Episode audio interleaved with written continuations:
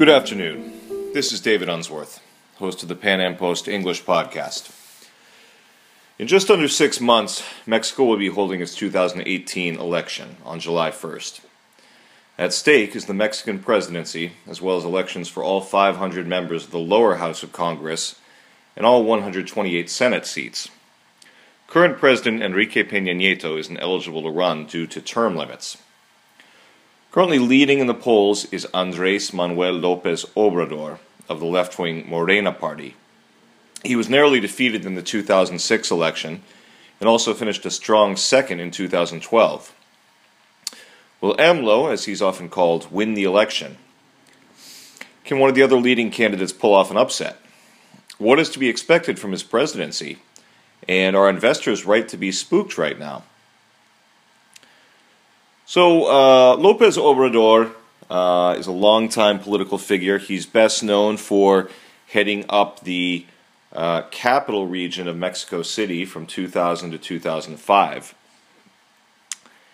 He's uh, the oldest candidate in the field, or the oldest leading candidate in the field. He's been around for a long time. He ran for president in 2006 in a very tightly contested election, uh, the most, the closest election in modern Mexican history he less, lost by less than a quarter of a million votes. About uh, it was about 16 million to 15 million and change to Felipe Calderon of the right-wing PAN party, the uh, Partido de Acción Nacional, or the Party of National Action. And then in 2012, he uh, placed a close second. He lost by about six points to current President Enrique Peña Nieto. Uh, Lopez Obrador is from uh, Tabasco State in southeastern Mexico. It's a state that uh, kind of straddles the, uh, before you get to the Yucatan Peninsula, it straddles the Guatemalan border and the Caribbean coast. And recently, a lot of headlines have been appearing. Uh, we wrote about this in the Pan Am Post today, actually. Uh, that investors are spooked by a potential uh, Lopez Obrador presidency that he's something of a threat to the global economic order. Uh, Americans aren't following uh, the Mexican presidential election much. I mean, I think, uh, unfortunately, I think Americans in general don't pay a whole lot of attention to politics in South and Central America and the Caribbean. Uh, perhaps we pay more attention to something like Cuba because it's it, it's so close to our shores. We pay attention to what's going on in Venezuela because it's such a disaster. But uh, you know, I think sadly we don't focus enough on what's going on uh, in terms of politics with our southern neighbors. Um, but Lopez Obrador, uh, he clearly would not be my first candidate, but I don't think he's necessarily the far left boogeyman he's been made out to be by the press. Uh, just doing a little research into him here, uh, I was rather surprised. He he might end up being something like a situation where you had in Peru, where the first kind of center left candidate was elected in a long time. This guy named Ollanta Humala. um, this was the, uh, I believe it would have been the 2011 Peruvian presidential election, and investors were very concerned. Uh, Humala ended up, uh, Humala ended up uh, charting a pretty centrist course, though, and his management of the Peruvian economy was actually largely applauded. Lopez Obrador uh, headed up the, the largest city in uh, actually the, the largest city in, in North America, uh, Mexico City. And he did some pretty interesting things. Uh, the first thing that comes to mind is he hired former New York City Mayor Rudy Giuliani to put together his crime policy. Giuliani was famous for this kind of zero tolerance policy based on something called the broken windows theory, which says that if you let smaller crimes proliferate, they will eventually encourage bigger crimes. So if you let vandalism slide, graffiti, broken windows, public urination, uh, public intoxication or marijuana consumption, so forth, Giuliani really cracked down on these things, and uh, although I don't agree with everything that Giuliani did there, I don't know how much I agree with the broken windows theory. It did lead to a reduction in crime in New York City, and that trend has generally continued. Um, New York City went from being one of the highest crime cities in the 80s to being one of the safest uh, cities in America. Uh, Lopez Obrador also partnered with uh, the richest man in Mexico, telecommunications mogul Carlos Slim, to develop downtown Mexico City. And he gave considerable tax incentives and zoning concessions to big construction companies. There was a construction boom that took place uh, under Lopez Obrador. Uh, so, not exactly, uh, at least if we can extrapolate what he would do in the future based on his tenure heading up Mexico City, it wasn't exactly some Bolshevist plot to uh, undermine and undercut the business class. Uh, I'm looking here at some of his economic proposals from his most recent presidential campaign. Um, job creation. Uh, he is trying to grow the economy. He, he at that point he was aiming to grow the economy six percent annually, generate 1.2 million new jobs a year.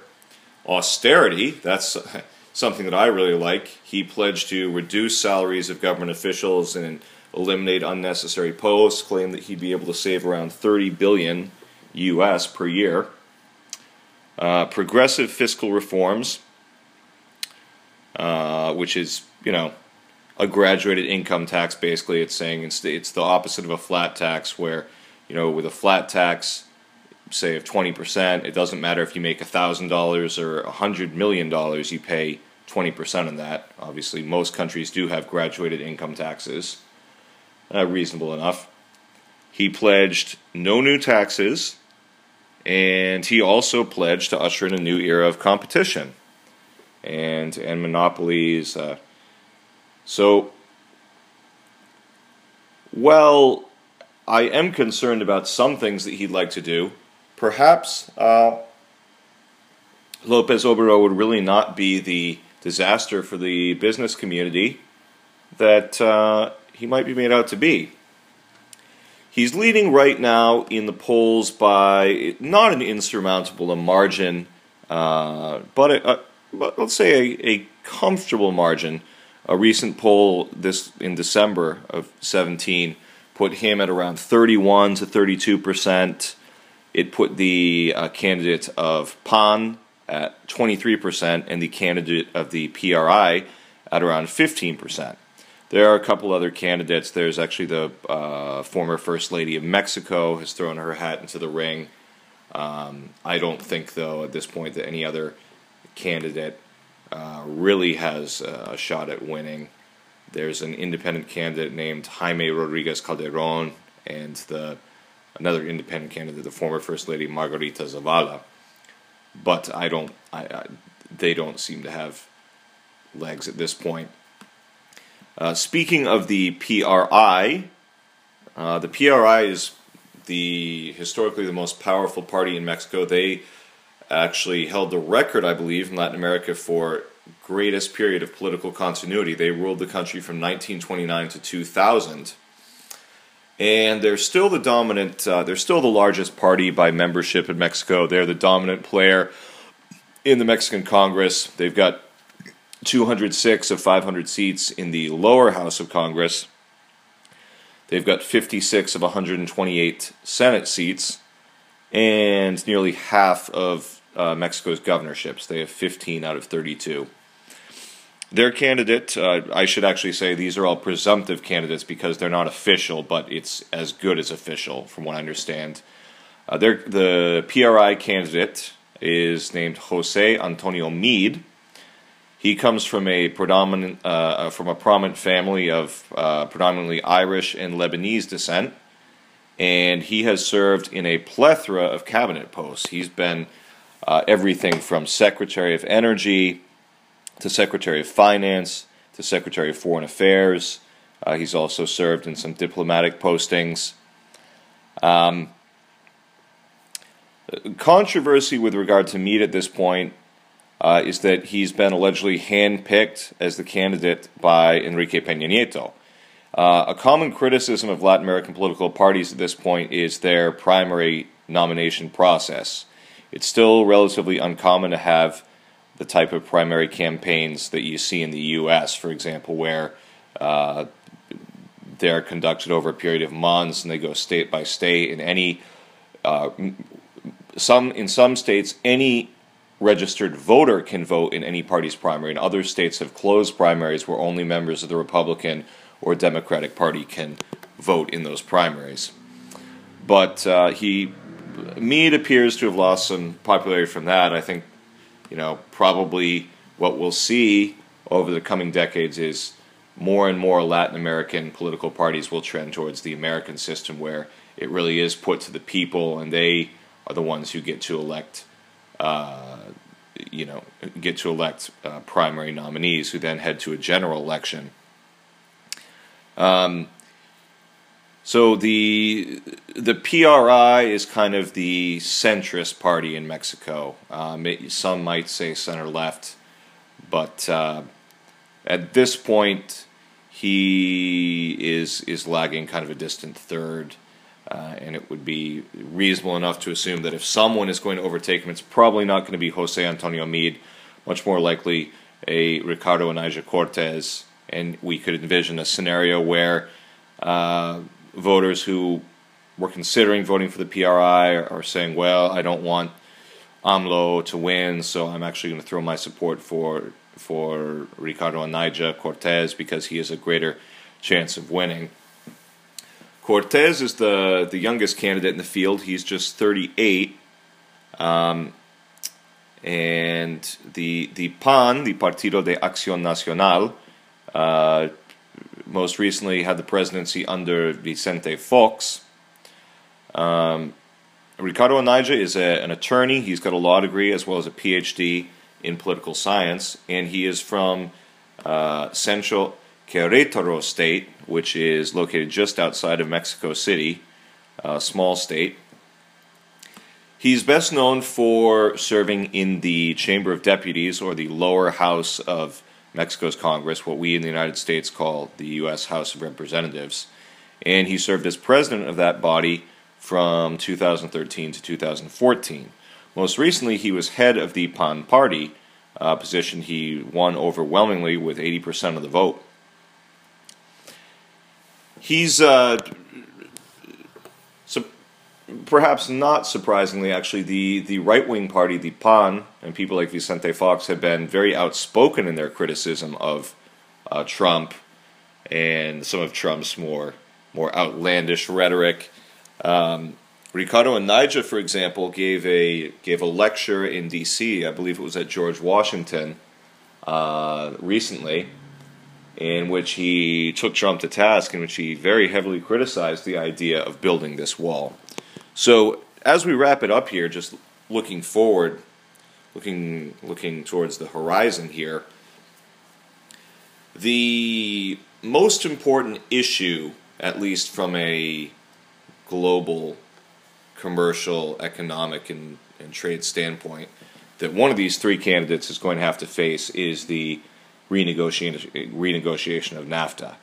Now, as a libertarian, I've spoken about this issue rather frequently. I hope that I hope they just leave NAFTA alone. I think NAFTA has been great for Canada, great for the United States, and great for Mexico. I think Donald Trump uh, Donald Trump claims that it's unfair to the United States. I don't really see that. I think that uh, opening up Mexico to investment, opening it up to uh, manufacturing and factories is exactly what Mexico needs. They need those jobs.